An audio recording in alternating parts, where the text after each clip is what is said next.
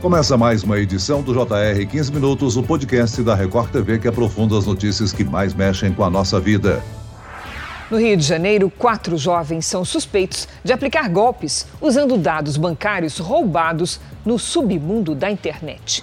A polícia do Rio de Janeiro prendeu quatro jovens de Santa Catarina suspeitos de aplicarem golpes virtuais. Os criminosos compravam dados bancários pela Deep Web e faziam pagamentos para contas de laranjas. A quadrilha arrecadou mais de um milhão de reais. Olha, a internet é uma ótima ferramenta que pode ser usada para o bem e também, infelizmente, para o mal. Mas o que é a Deep Web? É crime acessar esse lado obscuro da internet? E quais são os riscos? Para entender sobre esse submundo, conversar com o advogado Július Santana. Ele é presidente da Comissão de Direito Digital e Proteção de Dados da OAB, subseção de Osasco, São Paulo. Bem-vindo ao podcast, doutor. Obrigado, Celso. Obrigado pela oportunidade. Quem nos acompanha nessa entrevista é a repórter da Record TV do Rio de Janeiro, Renata Loures. Renata, conta pra gente sobre esse caso. Os criminosos foram presos no Rio de Janeiro ostentando uma rotina de luxo. Oi, Celso. Oi, doutor Július. É isso mesmo. Nas redes sociais eles exibiam fotos, vídeos de viagens, de passeios de lancha. Essa quadrilha era de Balneário Camboriú, em Santa Catarina, mas, de acordo com a polícia, eles já praticavam golpes em vários estados do país. Eram dois homens e duas mulheres foram presos no momento em que estavam comprando joias numa loja no Leblon, na zona sul do Rio. Nessa compra, eles estavam tentando fazer usando dados bancários de outras pessoas que eles conseguiram através da Deep Web. Eles também geravam boletos falsos de pagamentos e aí depois, com o dinheiro que eles obtinham com os golpes, eles transferiam para as contas de laranjas, que são pessoas que cedem as contas, os dados bancários, para que a quadrilha possa ocultar o dinheiro dos golpes. Os prejuízos já somam mais de um milhão de reais. Esses dados, então, como a gente falou, eles conseguiam através da Deep Web, mas eu queria saber do senhor, doutor Júlio, o que, que é exatamente a Deep Web? Para explicar a Deep Web, né, a gente tem que compreender um pouquinho a origem dessa palavra, né? Que Deep vem de fundo, Web seria da rede da internet. Então seria a parte profunda da internet. E aí, profundo como, né? A gente tem que imaginar aí como se fosse a superfície da água, né? Acima da superfície é a internet que nós conhecemos, aquela que a gente usa todo dia, a gente navega, a gente acessa os sites, acessa os conteúdos, os serviços que estão na superfície, né? Abaixo da superfície está não necessariamente tudo aquilo que é ilegal, tá? As redes que são privadas, por exemplo, de empresas, elas podem ser consideradas como uma parte da Deep Web, que é uma parte da internet que não está acessível a qualquer um. Você precisa ter uma credencial, você precisa ser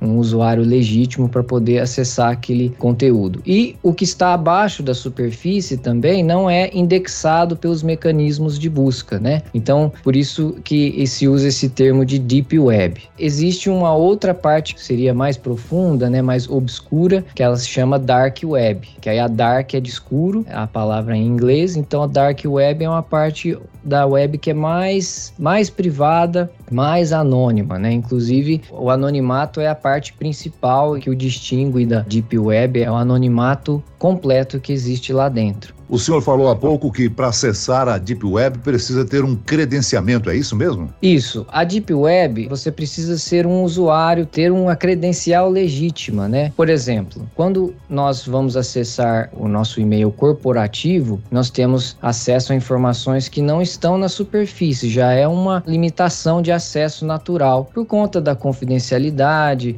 da importância estratégica daquelas informações. Então as redes corporativas, elas são uma uma parte mais restrita da internet. Então ela entra dentro desse conceito de deep web. Agora a dark web, para que você possa acessá-la, você precisa também usar uma ferramenta específica para acessar uma rede que ela é toda criptografada, você é, não consegue ser identificado lá dentro. Existe uma série de ferramentas que são utilizadas para conceder o acesso a essa parte da internet. Doutor, agora como esses endereços na Deep Web não aparecem nas ferramentas de busca tradicionais, tem que ter um conhecimento tecnológico avançado para conseguir acessar ou qualquer um consegue? Qualquer um consegue, viu, Renata? Você basicamente tem que instalar um navegador, né, que ele é apropriado para isso, e você já consegue obter acesso a essa parte da internet. E aí lá dentro existem é, sites, páginas que catalogam, né, a, as páginas lá dentro, né? Então você consegue buscar por assuntos diversos, inclusive a concepção, né, da dark web inicialmente ela não foi criada para fins criminosos, tá? Ela foi criada para ser um mecanismo de é, contornar censura de países que são autoritários, para que jornalistas pudessem comunicar com informantes de forma anônima, sem comprometer a segurança do informante, para que ele conseguisse revelar e transmitir informações em países que são autoritários, né, que há um, um grau de censura, que há um grau de perseguição política, né? Porém, essas ferramentas também começaram a ser usadas para o mal. Então, foram criadas, por exemplo, há alguns anos atrás, verdadeiros marketplaces, né, de venda de drogas, vendas de cartões de crédito clonado. Se ouve falar que até você consegue contratar serviços de assassino de aluguel, sabe, essas coisas assim bem bem escusas mesmo. Pedofilia também, né, é, é um reduto de pedófilos. Então, a polícia, né, ela tem é, certa dificuldade, mas ela consegue atuar através de pessoas infiltradas, mas esse anonimato ele permite contornar mecanismos de censura também, né, por causa que você consegue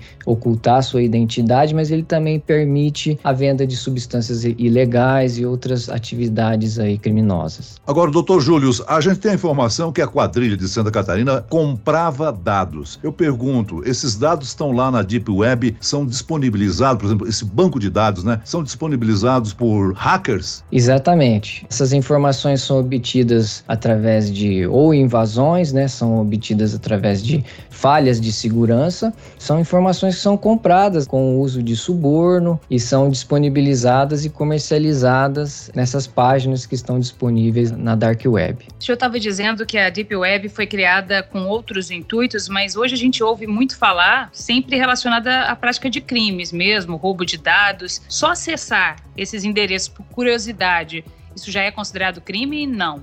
A dark web, ela tem vários conteúdos diversos, tá? Não são só conteúdos ilegais. Você vê lá muitas páginas de posicionamentos políticos, de posicionamentos religiosos, em países que há perseguição. Né? Mas também existem conteúdos que são ilegais, como por exemplo bases de dados que contêm dados pessoais, contêm informações bancárias. Aí sim, você acessar essa informação pode ser considerado crime porque é uma informação sigilosa, é uma informação que ela é protegida e você acessá-la pode ser considerado crime, sim. Agora, doutor Júlio, a existência desse submundo virtual, as autoridades elas conseguem acessar, elas estão infiltradas para investigar? Há tecnologias para localizar esses criminosos, não? Sim, existem tecnologias e existem técnicas né, de investigação que, em grande parte, utilizam pessoas infiltradas. Tá? Há alguns anos atrás, a polícia dos Estados Unidos conseguiu apreender o administrador do maior marketplace de vendas de drogas do mundo, que era hospedado na Dark Web. Então, foram utilizadas diversos policiais, diversas pessoas infiltradas que, com o cruzamento de informações, o trabalho equipe, conseguiram se aproximar do criminoso e então fazer a apreensão e a derrubada desse site. Agora, nesse caso que a Renata Loures trouxe para gente, para o podcast, eles usavam dados bancários de cartões das vítimas. Isso seria uma fragilidade dos aplicativos bancários, ou seja, nós podemos estar expostos a esse tipo de crime só por realizar transações online? A fragilidade que pode ter sido explorada, eu acredito que deva ser muito mais uma falha de segurança segurança da informação, de governança das empresas que detêm esses dados, que têm a custódia dessas informações, eles devem ter uma política de segurança, uma governança de segurança da informação. E às vezes ela pode ser falha, o que permite, às vezes, é, não só um atacante, né, um hacker, conseguir invadir o seu sistema e subtrair esses dados, como pode permitir que um funcionário seja corrompido e o funcionário, como ele tem acesso legítimo às informações, ele mesmo conseguiria então é, subtrair esses dados e passar para uma organização criminosa. Inclusive, isso talvez seja muito mais comum do que efetivamente um hacker invadir um sistema de uma empresa. Essa velocidade com que a tecnologia caminha também acaba dificultando de alguma forma as ações de investigação para tentar coibir esses tipos de golpes, de estelionatos? Sim, com certeza. Apesar de estarmos no ano 2022, nós ainda estamos em grande parte em um momento de inclusão digital, onde pessoas de idade estão começando a utilizar dispositivos dispositivos, né? Crianças. Então, nós temos também o nosso papel né, na segurança e temos que ter consciência dos riscos do uso desses dispositivos. Outro ponto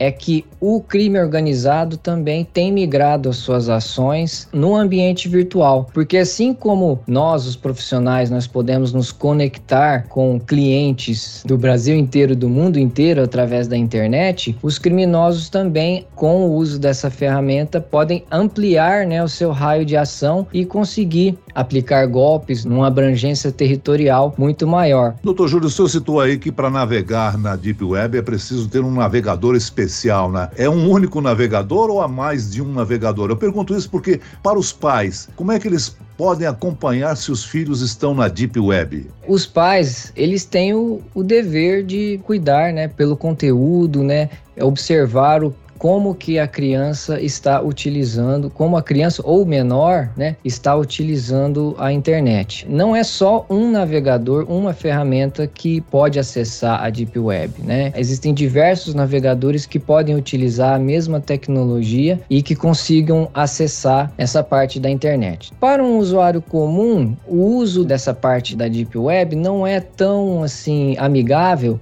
porque ela não foi concebida para esse público. Mas aí uma forma dos pais é, conseguirem saber se, se as crianças estão acessando ou não é se aproximar do filho, né, e tentar entender a realidade dele, como ele usa, o que que ele está fazendo no computador. Doutor Júlio, eu queria saber, o senhor disse aí o que que os pais podem fazer, né, para garantir a segurança aí dos filhos, e a gente, o que que a gente pode fazer para proteger os nossos dados bancários, as nossas informações de alguma forma, para evitar que caiam nas nas mãos de estelionatários? Os criminosos, eles utilizam diversas técnicas diferentes para poder conseguir obter as nossas informações. Não só através de, de vazamentos, né, suborno, invasões de hackers, mas também tentando nos enganar a entregarmos as informações que eles querem. Principalmente o público mais idoso, eles são um alvo muito fácil para pessoas que se fazem passar como um funcionário de uma empresa, um funcionário de uma operadora de telefonia, um funcionário de banco, e eles interagem e induzem né, as pessoas a fornecer os dados que eles precisam para aplicar os golpes. Então a gente precisa diminuir um pouco a confiança, não instalar qualquer programa que você encontre na internet ou mesmo aplicativos, tá? Porque mesmo os aplicativos, embora eles estejam nas lojas oficiais, há um risco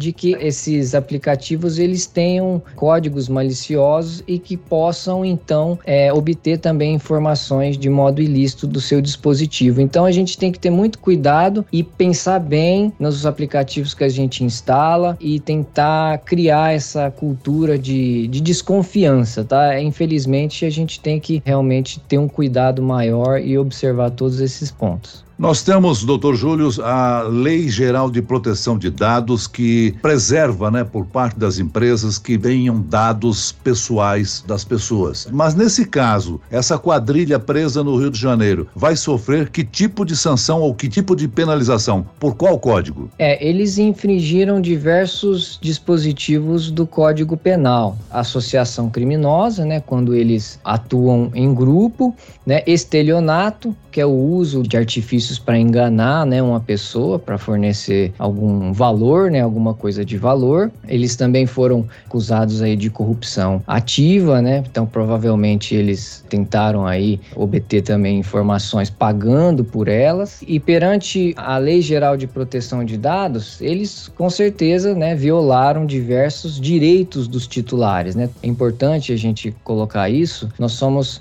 titulares de dados pessoais. O que, que isso significa? Nós somos donos de nossos dados. E as empresas, elas podem ter os nossos dados, mas elas têm agora obrigações de transparência e têm o dever de proteger os nossos dados. Muito bem, nós chegamos ao fim desta edição do 15 Minutos. Eu quero agradecer a participação e as informações do advogado Július Santana, presidente da Comissão de Direito Digital e Proteção de Dados da OAB, subseção de Osasco, São Paulo. Obrigado, doutor. Obrigado, Celso. Obrigado, Renata. Agradeço também a presença da repórter da Record TV, Renata Loures. Renata. Imagina, Celso, é sempre um prazer. Esse podcast contou com a produção de David Bezerra e das estagiárias Kátia Brazão e Larissa Silva. Sonoplastia de Marcos Vinícius. Coordenação de conteúdo Camila Moraes, Edivaldo Nunes e Deni Almeida. Direção editorial Tiago Contreira. Vice-presidente de jornalismo Antônio Guerreiro. E ao Celso Freitas te aguardo no próximo episódio. Até lá.